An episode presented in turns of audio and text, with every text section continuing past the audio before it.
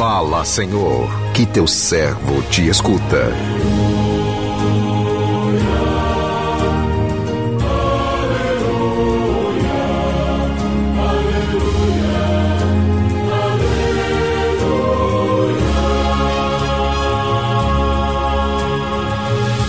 O Senhor esteja convosco, Ele está no meio de nós.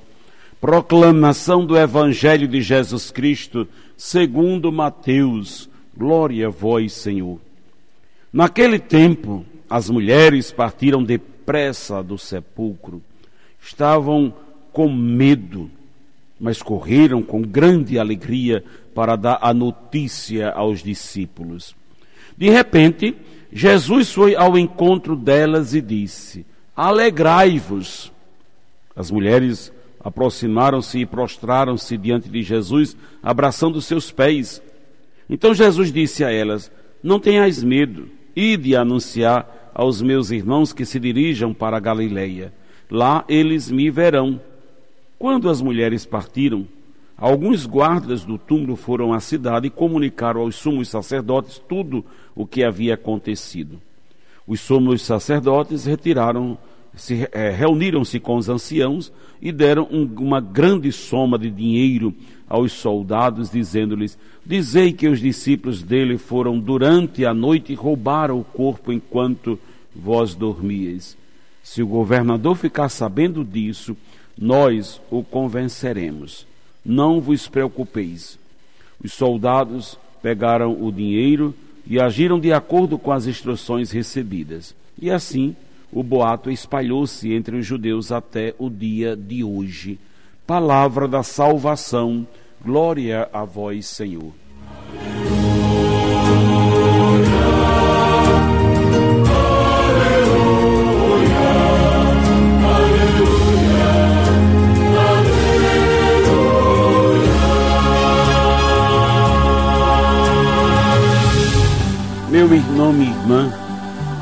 coração humano, quando tocado pelo amor divino, torna fonte de luz no mundo, capaz de tirar das trevas muitos corações sombrios.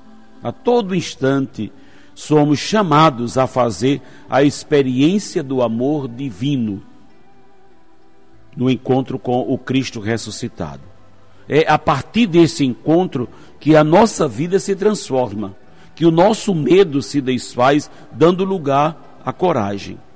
Fazer a experiência do Cristo ressuscitado é abrir-se ao novo, é passar das trevas para a luz.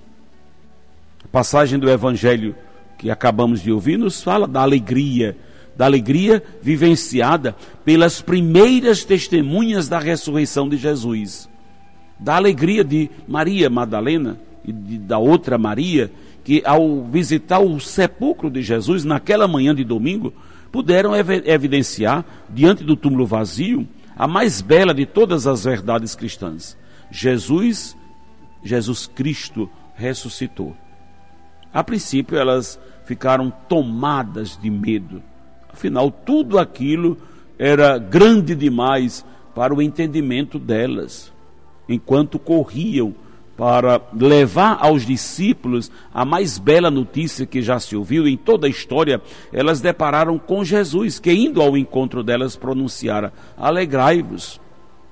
A partir de então, as duas Marias se libertam do medo e, num gesto profundo de amor e de fé, elas inclinam diante de Jesus e abraçam os seus pés. Foi um encontro que marcou a vida destas mulheres, um encontro que as possibilitou visualizar um horizonte novo. Desta vez, junto com o Cristo ressuscitado, o amigo que nunca mais se separaria delas, e tomadas de uma alegria indescritível. Essas duas mulheres fazem o caminho de volta, indo levar, além da boa notícia, um recado de Jesus para os discípulos: Ide anunciai, ide anunciar aos meus irmãos que se dirijam para a Galileia, lá eles me verão. Podemos nos perguntar por que Jesus escolheu a Galileia para se encontrar com os discípulos. Certamente por ter sido ali o ponto de partida né, da sua caminhada rumo a Jerusalém quando ele faz do seu caminho uma aula prática para os discípulos, percorrendo aquele mesmo caminho que eles percorreram antes com Jesus, aprendendo com ele na prática, os discípulos lembrariam de tudo que Jesus havia lhe ensinado enquanto caminhavam para Jerusalém. O texto de hoje nos mostra duas realidades ainda presentes no nosso meio: a mentira e a verdade.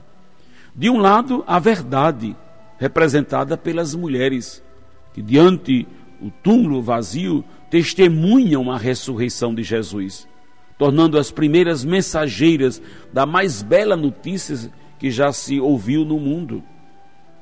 Do outro lado, vemos a mentira, a mentira representada pelo contra-testemunho das autoridades, que numa tentativa de negar a divindade de Jesus, tentam esconder do povo a mais bela, a mais clara verdade que ainda ressoa em todos os confins da terra.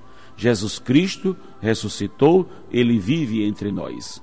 A pedra do sepulcro de Jesus foi removida e junto dela foram removidos também todos os obstáculos que nos impediam de alcançar a plenitude da vida. A ressurreição de Jesus nos traz a certeza: nada será contra nós se Deus é a nosso favor. Meu irmão, minha irmã, portanto, mais um relato da ressurreição, pois nós estamos vivenciando esses dias de, da oitava da Páscoa, justamente a beleza da dinâmica da ressurreição de Jesus. Eu tive algumas vezes na Terra Santa, em Israel, precisamente em Jerusalém, no Santo Sepulcro e pude constatar com os meus olhos que o corpo de Jesus não está ali. Realmente o túmulo está vazio. Essa é uma prova cabal, é uma prova evidente da ressurreição de Jesus, uma prova palpável da ressurreição dele. E isso nem os historiadores discutem, porém, a maior prova da ressurreição de Jesus não está só nisso, e sim na mudança na vida dos seus discípulos, a transformação da vida daqueles homens que se deixaram tocar pelo mistério da vida de Cristo. E esta é a maior prova da ressurreição, a mudança. Porque a ressurreição é uma experiência que toca a nossa vida, que muda o nosso destino, o nosso jeito de pensar, o nosso jeito de nos comportar. Porque se nós também um dia seremos ressuscitados com Cristo, nós precisamos no hoje e no agora da nossa vida já vivermos como ressuscitados.